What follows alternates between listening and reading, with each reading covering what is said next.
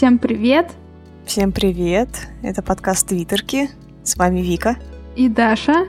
Это подкаст подруг, которые листают ленту Твиттера, болтают, рефлексируют, рофлят, кринжуют. Какие еще словечки новые есть? Так, давай.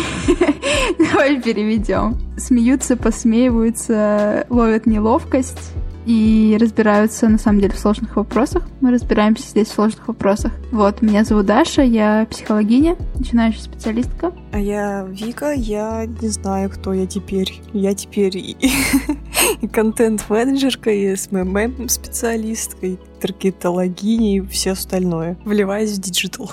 А, и мы, как всегда, начинаем с перечислением наших патронов и патронок Света, Наташа, Таня, Таня, Саша, Гриша, Илья, Маша, Оля, Эля, Егор, Даша, спасибо вам большое за вашу поддержку. Спасибо, что присоединялись к нам в этом сезоне. Да, мы на ваших донатах, на вашей поддержке, на ваших фидбэках, комплиментах, тиктоках и мемов прожили этот сезон. Е, да, это, это очень классно. Ну что, мои хорошие, у нас э, заключительный эпизод первого сезона. Мы с вами были пять месяцев. Офигеть. Мы записали 20 выпусков каждую неделю. Каждую неделю. Мы не пропускали. Вау, мы вообще супер молодцы, молодцуни. И сегодня мы хотели подвечать на ваши вопросы, но также хотела поднять тему русского мету, который как раз в Твиттере актуализировался.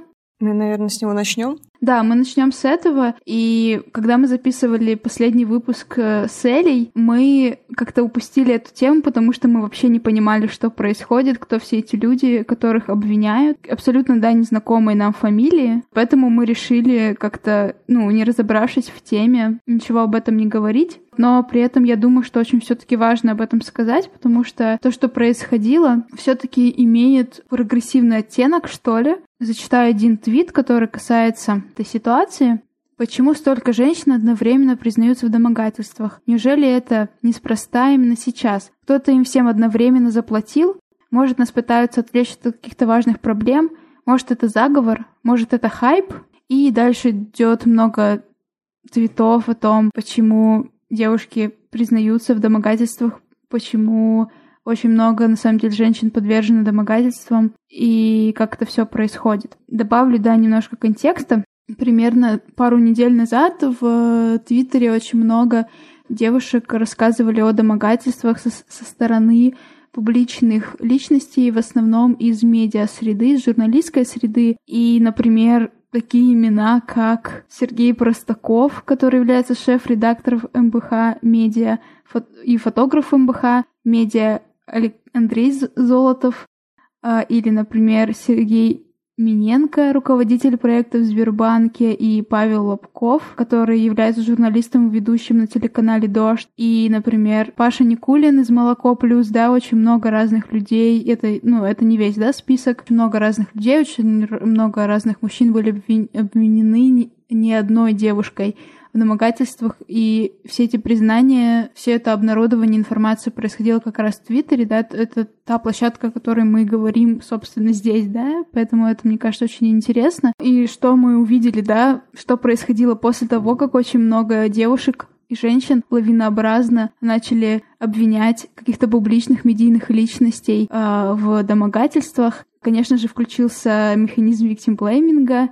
Почему же они так долго молчали? Где же презумпция невиновности? Почему мы слепо верим жертвам, которые говорят о насилии? Я когда-то давно, когда стали появляться в моем инфопространстве всякие истории, где женщины кого-то обвиняют, я решила для себя избрать позицию, что я всегда буду на стороне жертв, потому что, как показывает статистика, ложные обвинения составляют там 2-3%, да, это очень немного. И сколько на самом деле мужчин не понесли никакой ответственности за совершенные действия. Поэтому вот эта вот погрешность в 2-3%, которая бывает, в принципе, и при других делах, для меня вообще не имеет никакого значения, и поэтому я выбираю верить 98-97% остальных женщин. К тому же, если они обвинили кого-то ложно, все всегда на стороне мужчин.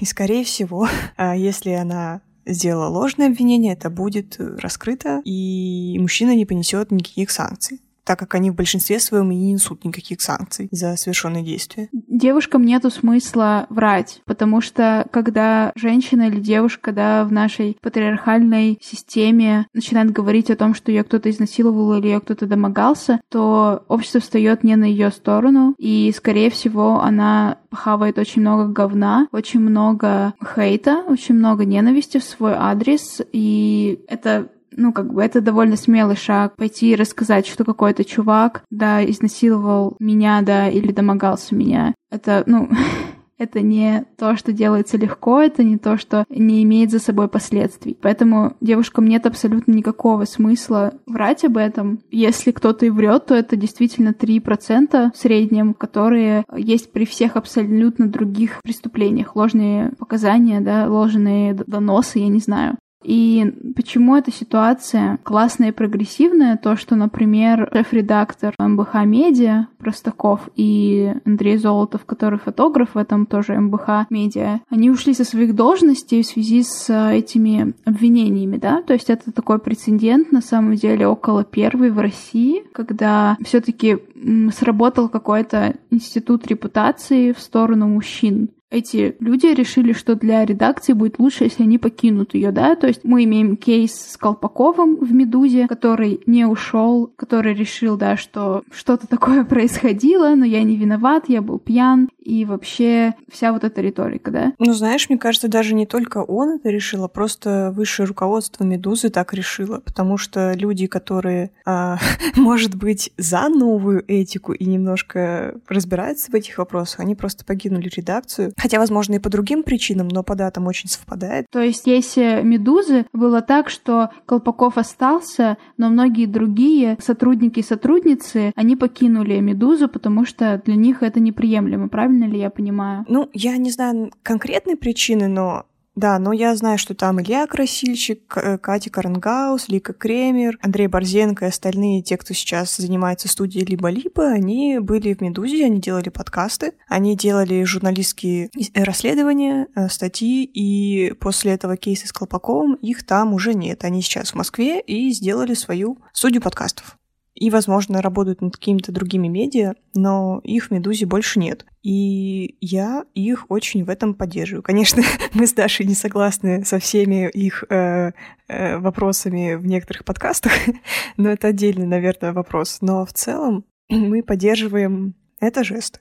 И, кстати, с Васей Кистяковским, да, он же тоже в эту волну попал. Да, тоже, мне кажется, важно об этом поговорить. Обвинили также участника нашего любимого подкаста Блиц Чипс, о котором мы постоянно говорим, Васю Кистяковского, обвинили в жестких вещах, которые он делал. Он не отнекивается то, что он действительно делал это, и все было так. Насколько я знаю, там были еще обвинения в педофилии, но вроде как это неправда. Но Извините, пожалуйста, но я не знаю, да. Но сказать, да, что я обожаю Blitz Чипсы, я обожаю всех участников Blitz Чипс. Вася всегда был для меня каким-то самым проблематичным чуваком в Blitz Чипс, потому что он часто говорил какие-то некорректные даже слова и все такое, но я его успела полюбить за это время, да, сколько я знаю Blitz Чипс и сколько я слушаю. И для меня, конечно, это было тяжело, э, ну, как не, не тяжело, да, я не жертва, я не, не, не на месте Васи, но, ну, как бы все равно, да, ты как-то веришь, что вот, вот этот подкаст, вот эта движуха, вот, вот эти люди, они, они ровные. Но оказывается, что все не так. Гриша написал в своем инстаграме, кажется, и в своем твиттере, что они канцелят Васю, они не будут вкладывать какой-то один из новых выпусков с ним. Они удалили старый выпуск про секс с участием э, Васи. И, в общем, на подкасты они его больше звать не будут. И я считаю, это очень классно.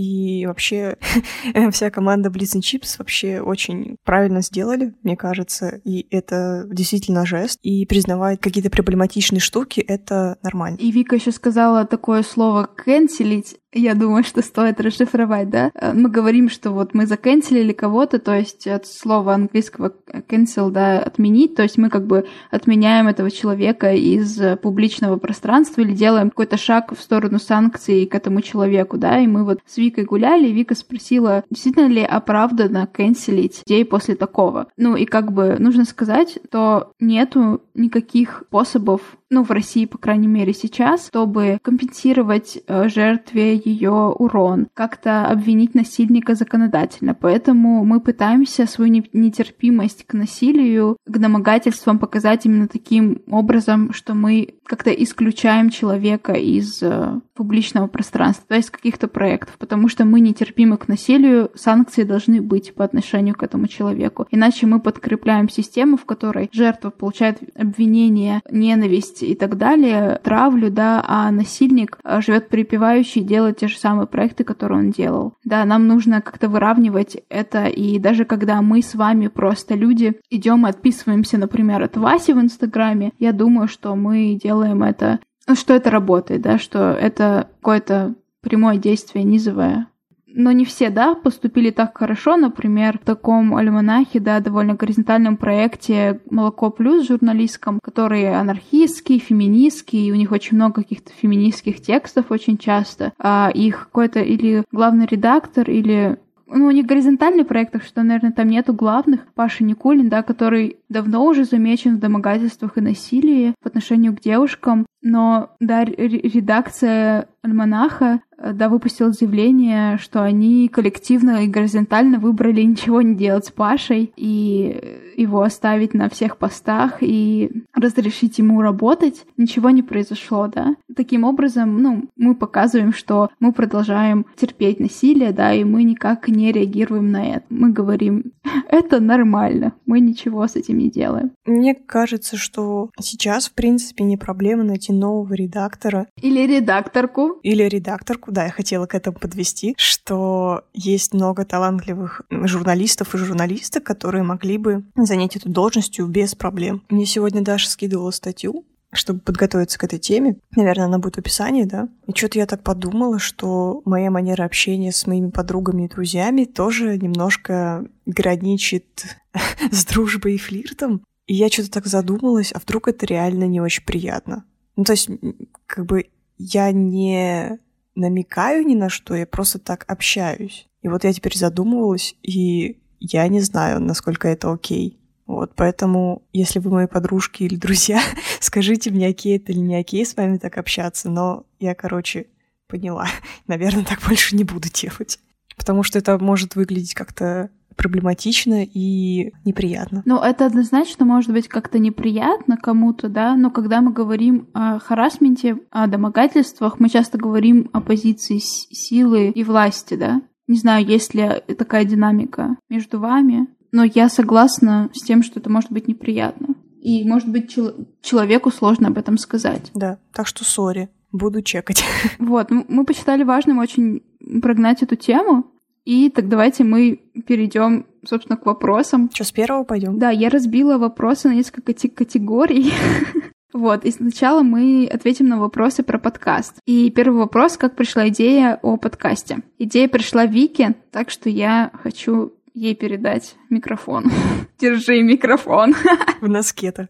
Ой, ну вообще идея создать подкаст возникла у меня около года назад, когда я уходила с работы, а, с моей предыдущей работы. Я просто обожаю подкасты, и мне хотелось, когда я уходила с работы, заняться собственным медиа, но у меня как бы не было идей, не было ресурсов, чтобы делать прям медиа-медиа. Ну, типа там сайт или там, не знаю, ведение каких-то страничек в социальных сетях. И я хотела делать подкасты, потому что мне казалось, что эта форма очень, ну, легкая, наверное, и, и плюс-минус похожа на медиа. Но я, короче, не смогла разобраться с программами э, по монтажу звука, и ничего у меня не получилось. Вот, но у меня был э, сценарий первого выпуска. Может быть, когда-нибудь я им поделюсь с Дашей, и мы его осуществим. Вау. Я помню, что в какой-то момент ты мне сказала про эту идею с Твиттером. Ну вот а идея, собственно, с Твиттером мне пришла когда я волонтерила у Крис Вазовски в этой студии подкастов, я работала по бартеру, то есть я выполняла всякие задания, а в обмен мне дали курс лекций по созданию подкастов. Сейчас будет реклама Крис, так что это, если вы хотите подкаст, э, рекомендую, это реально работает. Там каждый урок подробно рассказывается поэтапно, как создать подкаст, начиная от идеи, заканчивая, э, не знаю, продвижением там или чем, не помню уже. И, в общем, в одном из уроков было придумать идею, и на что можно опереться в создании идеи. И, в общем, мне понравился пункт про прокрастинацию. Типа, сделайте подкаст о собственной прокрастинации. Я так подумала, подумала, типа, самая главная прокрастинация в том, что я просто листаю ленты везде. В Инстаграме, в Твиттере, я такая думаю, блин, ну, вроде бы прикольно, никто такого не делал. Почему бы мне не сделать? И, в общем, предложила Даша, и как-то у нас получилось. Да, мне сразу очень понравилась эта идея. Я сказала, типа, давай делать. Да, и, кстати, очень удивилась, потому что до этого я тоже не хотела одна вести и предлагала другим подружкам, и никто так активно не соглашался. Вот, а Даша как-то так сразу. Вау. Это что-то обо мне говорит, что-то приятное. Ну, конечно. Мне вот нравится, что ты как раз-таки, вот если ты тебе что-то предложишь, тебе это нравится, ты это хочешь делать. То есть тебя не надо раскачивать, тебя не надо пинать. О, С тобой приятно работать. спасибо. И если я говорю, что я хочу что-то сделать, ты к этому подключаешься, и мы делаем. Так что ты мне очень помогла для реализа- реализации собственных идей. Очень рада. Да, у тебя были когда-нибудь мысли о подкасте? Я не знаю. Мне кажется, я тот человек, который очень любит говорить о себе и свои мысли выкладывать. Поэтому, наверное, идея подкаста, может быть, где-то у меня и висела. Но мне всегда кажется, что мои мысли не особо кому-то интересны, так, чтобы прям на широкую публику. Я бы не сделала подкаст сама, мне кажется. Но я очень люблю подкасты, и я рада, что мы его начали делать. Следующий вопрос, как мы записываемся. Все, что нам нужно для записи, по сути, это ноутбук, телефон с диктофоном, наушники с микрофоном и носок. Мы записываем просто на диктофон телефона, а телефон мы кладем в носок. И в стакан, и на книжке. Да, мы, мы у нас подставка из книжек, чтобы микрофон был повыше к лицу, к рту. А телефон мы ставим в кружку или в стакан, чтобы он удобно стоял к нашему рту. И все обычные люди, которым мы отправляем инструкции по тому, как нам установить для записи, да, всю аппаратуру, они обычно, конечно, в восторге от того, что это носок э, и что это все вот так выглядит. На самом деле все это очень DIY-но. Сделай сам. Ну, кстати, вот идею с носком я тоже нашла в том уроке у Крис. И это, это реально действенная штука, потому что это буквально на коленке. Я еще слышала, что можно одеялом накрываться. Ну, это что-то вообще сложная какая-то схема. Ну да, мне кажется, просто задохнешься. Да, с носком гораздо удобнее и приятнее. У меня один носок для записи. Я их не, не ношу и, ну, и стирать не надо, да. У меня всегда один носочек для того, чтобы записывать. Да, я как-то записывала с грязным носком, мне не понравилось. Кто монтирует? Это хороший вопрос. Да, потому что у нас поменялась немножко технология в последних нескольких выпусках. Да, раньше все монтировала Вика, и Вика очень, э, так, знаете, ответственно подходит ко всем делам, и она очень парится из-за звука, из-за монтажа, ну, по крайней мере, раньше, на первых выпусках, и в Вике очень хороший монтаж, Спасибо. Потому что вот когда мы слушаем другие такие, знаешь, любительские подкасты, ну, назовем наш подкаст любительским, да, у нас небольшая аудитория, то сразу видно, короче, качество звука и качество монтажа. Вот. Это, правда, очень важно, и мне кажется, у нас хороший монтаж. И спасибо, Вика, что ты задала такую планку. Но недавно Вика начала работать очень усиленно и много, ну, 5-2, да, очень много часов. И монтаж взяла я. И я теперь тоже учусь, так что последние 3-4 выпуска можете слушать, как монтирую я. Ну, Даша, кстати, с каждым разом все лучше и лучше получается. Вот сейчас у нас э, схема следующая. Когда у нас есть готовые дорожки, я их предварительно чищу и балансю, чтобы они там особо звук не раздра... ну, слух не раздражали. А потом Даша все это клеит, режет, вырезает и, в общем, делает как бы основную дорожку, которая попадет в выпуск. И потом это снова попадает ко мне. Я там тоже что-то дорезаю. Потом я, значит, балансю тоже по громкости, чтобы все дорожки были одинаковые. И вставляю звук, да, ну там всякие щелчки, вот эти вот, музыку, и, в общем, теперь мы работаем в команде по монтажу. Да, это, кстати, классно, то, что мы можем так разделить работу, да. И мне очень нравится монтаж. Ну, затягивает, да? Монтаж очень затягивает, и я просто, когда я первый раз монтировала, у меня устали очень пальцы, которые лежат, лежат на мышке, потому что там нужно постоянно щелкать, постоянно выделять что-то и зажимать пальцы, и мышцы очень устают. И монтаж он настолько затягивает, что я забываю поесть, забываю сходить в туалет, и типа сидишь три часа и что-то делаешь, и на самом деле мне это очень нравится, и я очень сильно смеюсь, когда я монтирую, когда я вспоминаю все наши э, смешнявочки, которые мы тут смея смеялись, записывали, и мне такое еще смешной, смешной эффект, то что я слышу, как на записи я начинаю смеяться, одним смехом такой звук. И я в этот же момент, реально, я за монтажом смеюсь точно так же. Да уж, безразительный смех. Когда я монтировала, я тоже орала каждый раз. Да, я, я, я еще, кстати, обнаружила, что я очень много пизжу. Жду ваших комментариев, много ли меня в подкасте, потому что, видимо, много. Ну, ты говоришь умные вещи, поэтому ладно. Тоже говоришь умные вещи. Ну, я меньше. И правда. Ой, господи. Когда второй сезон? Короче, мы решили пойти на каникулы, получается, с августа по сентябрь. Поэтому новый сезон будет в сентябре. Мы пока еще не обговаривали даты. Возможно, что-то поменяется, но вообще мы планируем на сентябрь. Можем немножко рассказать, что мы планируем поменять в сезоне. Не знаю, мне кажется, поправь меня, если я не права, у нас есть какой-то задел на то, чтобы быть более популярными и более прослушиваемыми. Да, у нас, э, как мне кажется, для такого большого количества выпусков, ну, целый сезон 20 эпизодов, у нас очень мало прослушиваний. И я не знаю, как их повышать.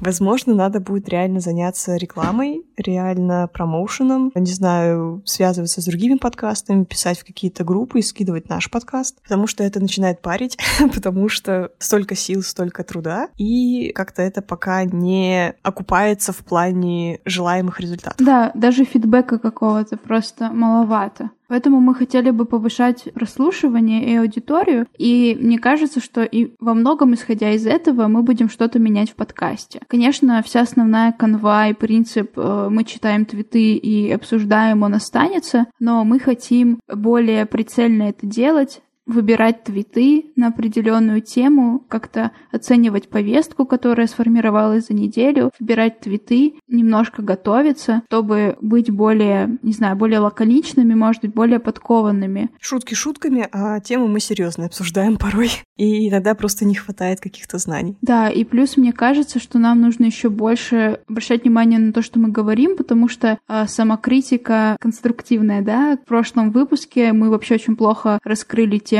панчи терф, мы вообще не, не рассказали, что такое, кто такие терф и почему, собственно, их хотят панчить. И потому что мы как бы говорим друг с другом как подружки, и как будто бы все вокруг, кто нас слушает, они тоже наши подружки, как будто бы они все это понимают. На самом деле нет, и это было бы, мне кажется, необходимо сделать. Да, и, возможно, еще в новом сезоне мы немножко поменяем дизайн. Я пока думаю. Может быть, обложку я сильно менять и не буду, но мне хочется как-то немножко цвета покрутить, может быть, э, посочнее сделать, не знаю. Пишите в комментариях, как вам наш дизайн, потому что я как-то не знаю, не уверена, что он идеален. Может быть, если вы иллюстраторка или, или иллюстратор и хотите нам как-то помочь в этом, напишите нам, пожалуйста, куда-нибудь на почту, либо в личке, свяжемся и, может быть, посотрудничаем. Да, и еще напишите по поводу истории, если вы их смотрите, нравится ли вам формат истории, то, что они с картинками и с текстом, потому что мне кажется, это хорошо, но это все тоже делает Вика, и насколько я понимаю, что это может быть труднее, чем просто писать текст, да, есть такая идея сделать какие-то шаблоны одинаковые. Мы с Дашей планируем в августе немножко посниматься, чтобы немножко разнообразить наши ленты. Я хотела сделать шаблоны, может быть, с одинаковым фоном, с одинаковыми картинками, но менять каждый раз текст. Это и быстрее, это и проще. И, короче, не знаю, что вам нравится больше, тексты либо картинки. Или, может быть, вообще вам не нужны эти истории, потому что мне тут моя подруга сказала, что она подписана на нас везде, везде стоит уведомление, и ей везде приходит оповещение, что э, мы выпустили новый эпизод в Инстаграме, в Телеграме, ВКонтакте. Планируете ли отдаленное будущее, например, на пять лет вперед или как пойдет? Вик, ты планируешь на пять лет вперед подкаст? Подкаст пять лет, это сколько нам лет-то будет? 29, что ли? Под 30, да. Видите, в чем дело? Чтобы делать это долго, нужно, чтобы была отдача какая-то. А ее как бы пока немного. Поэтому мы опять же возвращаемся к терроризму путем просьбы и фидбэков, пожалуйста, комментариев и рассказывания друзьям и подругам о нашем подкасте, если вам он нравится. Ну, к тому же, как я понимаю, у Гриши это full тайм он делает несколько подкастов, и это прям работа-работа. А мы с Дашей пока что совмещаем наш подкаст и основную работу, и это скорее как хобби. Вот, и нас спросили о продолжительности подкаста, а какие подкасты нам нравятся, какую продолжительность, да, и человек написал, что, например, не может слушать Blitz and Chips, потому что слишком долго, а у них бывают подкасты по часу, по часу сорок. У меня есть ответ на этот вопрос. Действительно, оптимальная длина подкастов где-то минут 40-50. Ну, для разговорного подкаста. Потому что, ну, во-первых, внимание фокусируется примерно столько же. Во-вторых, это примерное время там доезжать до работы или туда и обратно. И это как бы очень удобно. Ну и к тому же ты как бы не, не рассеиваешь свое внимание, ты можешь сконцентрироваться прям полностью э, на подкасте в 40-50 минут. Да, действительно, есть подкасты, которые идут по часу, по часу 40. да, действительно, для меня меня немножко проблема в Blitz and Chips, но я их так люблю, что я как бы чем дольше, тем лучше. Мы обычно записываем подкаст намного дольше, чем 40-50 минут, Обычно у нас входит где-то час, час 15. И полные выпуски мы выкладываем на Патреоне. Вот, поэтому если хотите слушать все твиты, то можете подписаться на наш Патреон. Но так мы пытаемся укладываться в 40-50 минут, чтобы вам было удобнее слушать. Я думаю, что длина подкастов во многом зависит от формата и темы, которые там обсуждаются, потому что есть какие-то околонаучные подкасты, которые удобно делать на 25-30 минут, потому что это сложно. Ну, в смысле, сложно воспринимать такую информацию. А есть и там какие-то более легкие подкасты, которые можно, в принципе, нормально и час слушать. А мне понравилась идея, под которую, по-моему, Крис озвучивала, что подкасты — это про рутину, про вашу рутину, что вы делаете, когда вы слушаете подкасты. Например, э, под подкаст, первый сезон которого я слушала, слушала «Извини, что голосовым», про этикет, про цифровой этикет. Они длятся обычно 15-20 минут, и мне этого хватало, чтобы помыть посуду с утра, сделать завтрак, поесть, помыть опять посуду. Ну, то есть, как бы, это этот подкаст был довольно таким встроенным в мою рутину утреннюю, да, если там я затеваю какую-то большую уборку, я включаю Blitz and Chips, да, или я, например, слушала Blitz and Chips прошлым летом начинала, когда вышивала крестиком огромную картину. Мне было удобно слушать по многу, несколько выпусков прям таких долгих то, то, какая длина вас устраивает, связано с тем, что вы делаете во время прослушивания. Я обычно подкасты слушаю в дороге, поэтому Блиц Чипс просто идеально ложился, потому что у меня дома до учебы было, ну, минут 40 на маршрутке. А, знаете, что я еще хочу сказать? Не стесняйтесь ускорять. Я вообще не представляю, ну, в, во многих подкаст-предложениях и вообще в аудио проигрывателях есть ускорение. Я всегда отслушивала наши подкасты всегда на ускорении. 1,75, 2. Делайте это. Вообще невозможно нас слушать без ускорения, алло. Я очень прошу вас это делать. Вот, и берегите, да, свое время. Действительно, там подкаст в, в час можно сделать короче, 40 минут, 30 минут, да. То есть все для вас. Делайте это. Сложно ли говорить о таких вещах, которые вы говорите, и не бояться задеть чьи-либо чувства? А, ну, видимо, речь идет о сложных каких-то вещах. Меня, на самом деле, этот вопрос немного поставил в тупик, потому что я об этом особо не думала. Но у нас есть определенные темы, на которые мы боимся высказываться. Меня до сих пор немножко ест совесть за выпуск про проституированных женщин, потому что я не знаю на самом деле, насколько мы правильно поступили, когда выложили его. Правильно ли я понимаю, что ты говоришь о том, что мы, по сути, говорили про проституированных женщин, ими не являясь как бы за них? Да. И вот поэтому мы много чего порезали в твите про Панчи Терф, а, потому что какие-то вещи мы бы, наверное, не хотели говорить публично. Так что да, мы порой задумываемся о чувствах других и действительно чего-то просто не говорим. Мне кажется, мы еще задумываемся о своей репутации. Ну, это тоже. Но на самом деле, ну, я честно скажу, да, что у меня были какие-то трансфобные мысли в последние, последний год, наверное. А, но мне кажется, что в последнее время я хорошо отчекала свои привилегии и познаю теперь, не знаю, короче, осознаю трансфобию в себе, ее проблематичность и становлюсь очень и очень френдли, пытаюсь это сделать. Вот, у меня такой процесс сейчас происходит. И мне кажется, во многом это благодаря тому, что мы это обсуждаем на самом деле. И даже высказываем что-то, что можно назвать трансфобным. Даша, расскажи о своих дальнейших планах, как делать с поступлением в магистратуру. Так, девочки, девочки и мальчики, неминарные персоны. Кажется, сегодня я решила, что я не буду поступать в магистратуру в этом году что я останусь в Новосибирске и не буду переезжать. Почему я вообще могу принять это решение? Потому что моя Олимпиада, по которой я поступаю, вроде как... Ну, я звонила, уточняла, я надеюсь, ничего не изменится, она действует два года. И та программа магистрская, на которую я хотела поступить, она просто не то, чтобы очень удовлетворяет меня как то, чем я бы хотела заниматься в следующие два года, и как то, что мне было бы интересно сейчас. Поэтому я подумаю об этом в следующем году. И на самом деле то, что я сейчас действительно очень-очень-очень сильно хочу, это съехать из родительского дома, снять квартиру с Викой поближе к метро. И мы уже придумали... Поближе к подружкам? Да, поближе к подружкам мы уже придумали, какая квартира нам нужна чтобы там было две комнаты, и они закрывали. Да, и непроходные. Раздельный санузел. Так что, возможно, следующий подкаст мы запишем совместно. Так что дела, планы такие. Ну, есть, ну, как бы, да, добро пожаловать на мой этот, толк. То, что я планирую делать, э, я планирую август немножко почилить, наверное, не, не искать новых клиентов.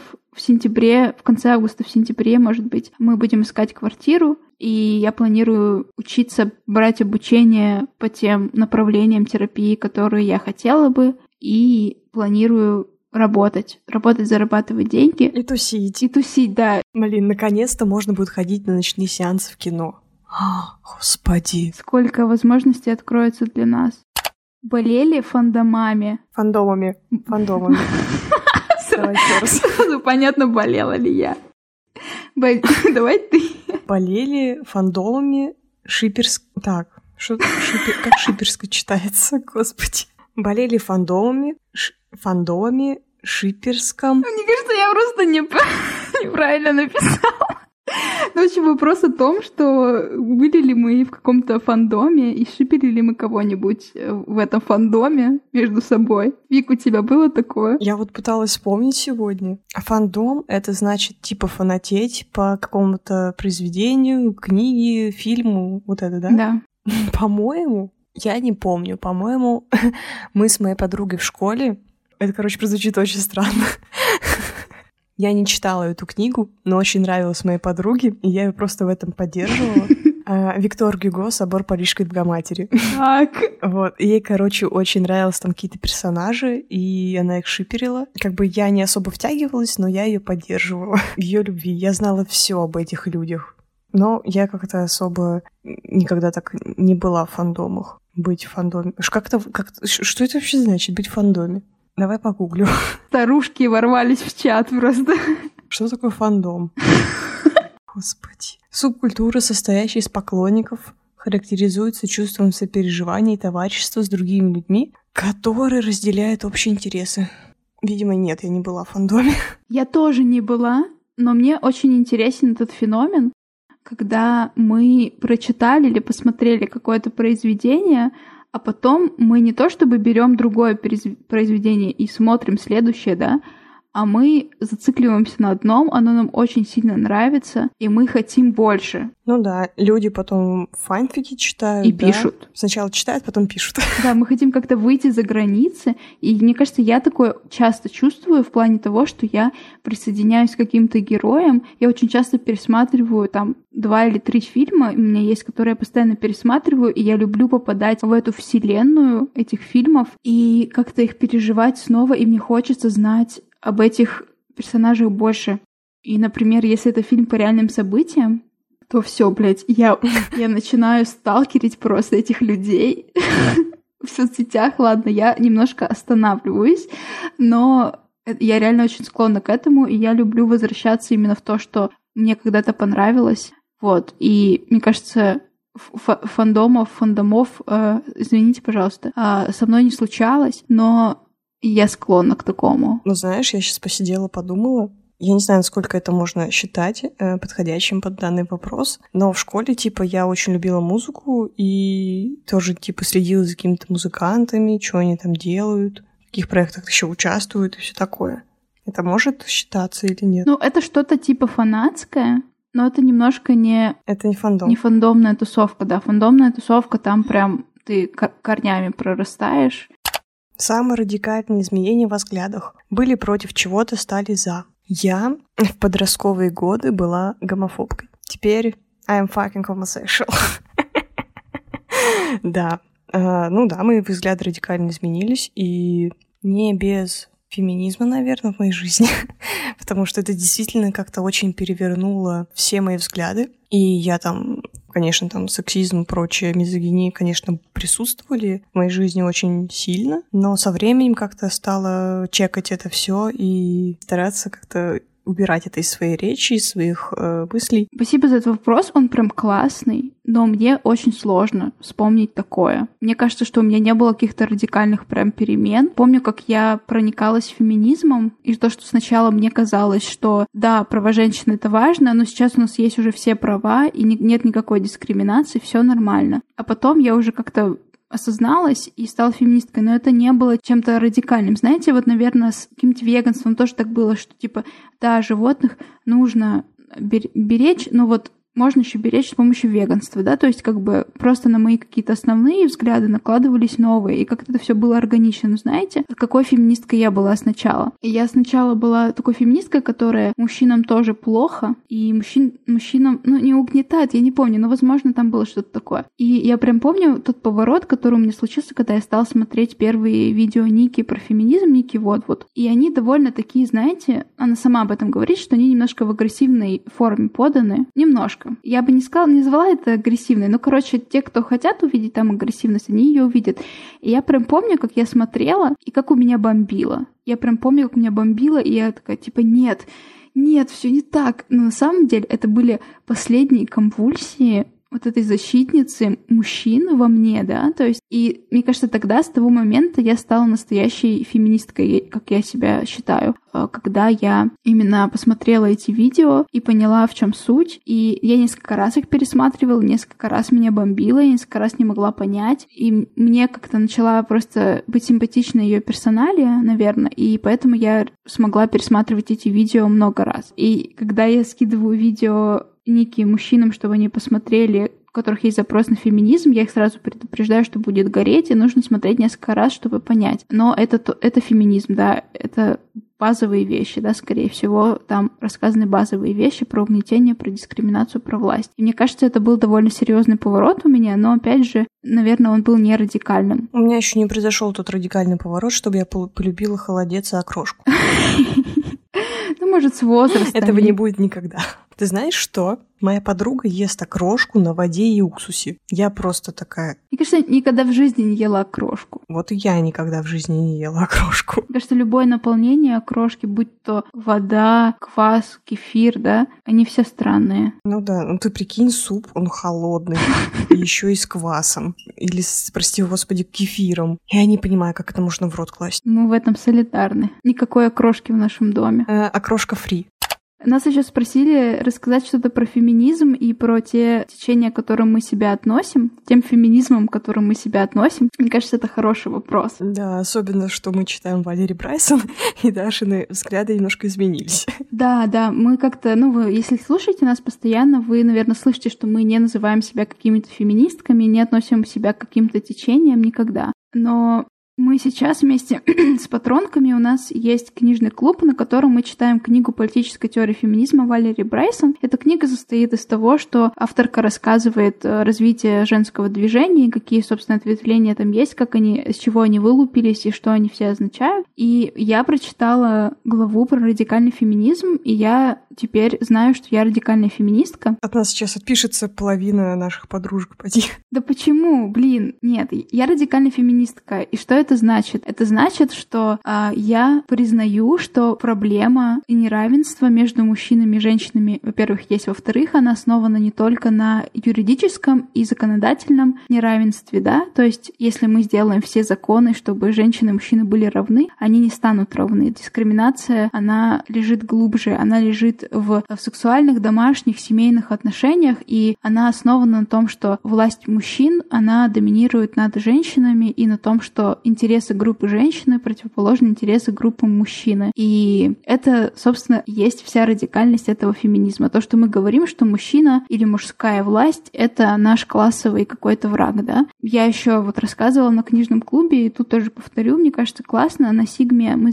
мы оставим ссылку. На Сигме есть сейчас проект лекций генеалогии феминизмов, происхождения феминизмов. И там я смотрела одну лекцию Алерты Харитоновой, и она говорит о том, что феминизмов очень много разных. И то, что вам нужно сделать, если вы хотите кому-то примкнуть и как-то осознаться, осознать себя в каком-то направлении феминизмов, вам нужно выбрать э, между радикальным и либеральным феминизмом. Э, это основная дихотомия. А потом вы уже можете строить свой личный феминизм на основе тех повесток, которые вам интересны. Например, вы радикальная феминистка и экофеминистка. Или феминистка, которая... С интерсекциональной оптикой. Или там феминистка, которая занимается, которая трогает повестку проституции, секс-работы, да. То есть как бы много очень разных повесток, и вы, по сути, выбираете то, что для вас интересно, для вас важнее, и строите как бы свой личный феминизм, но выбор радикальный либеральный феминизм — это как бы противоположные друг другу вещи, и его как бы нужно сделать, если вы хотите это сделать. Ну и как бы то я бы могла про себя сказать сейчас, что я радикальная феминистка с интерсекциональной оптикой. И также поддерживаю квир-феминизм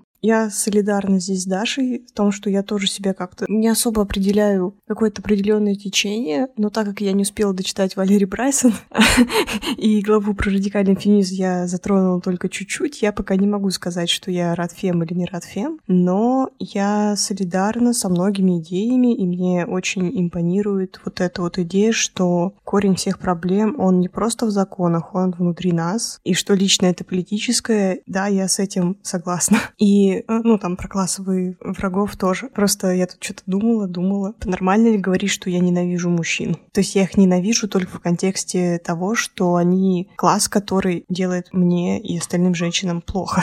Вот я думаю, Даш, когда ты придешь к лесбосепаратизму? Я? Да.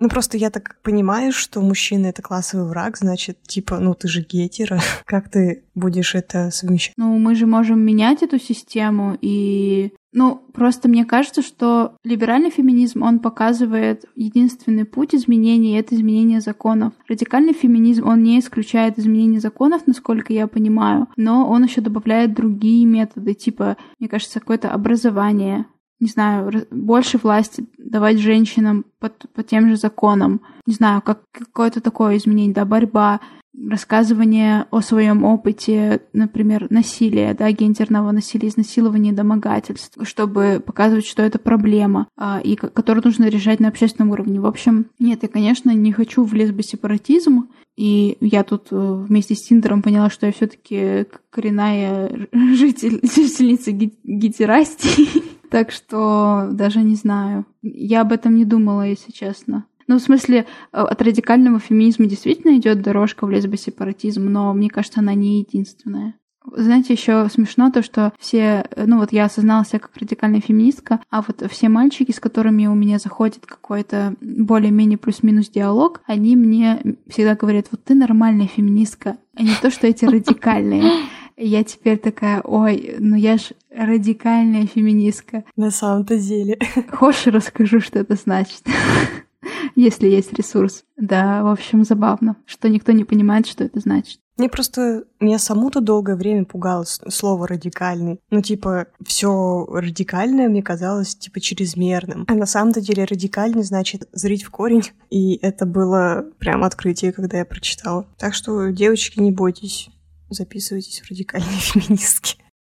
Это последний вопрос. А у меня еще один есть. Почему Вика такой котик? потому что у нее 50% ДНК человеки и 50% котика. Да, спасибо. Что, на этой позитивной ноте мы закончим? Да, спасибо большое за ваше прослушивание, за то, что были с нами весь этот сезон. Мы просим вас оставлять фидбэк. Пожалуйста, поделитесь вашим мнением с нами о первом сезоне. Может быть, вам хочется, чтобы мы что-то изменили. Мы к открытой конструктивной критике и очень просим ее. Да, пожалуйста, напишите. Мы сделаем окошко или еще что-нибудь в Инстаграме для вопросов. Так что, да, увидимся, услышимся в сентябре Надеюсь, что все у нас получится. Следите за нами в Инстаграме, в Твиттере, Телеграме, ВКонтакте. Подписывайтесь на наш Patreon. Становитесь нашими патронами. В общем, не забывайте нас. В общем, э, свидимся. Да, всем пока-пока. Пока.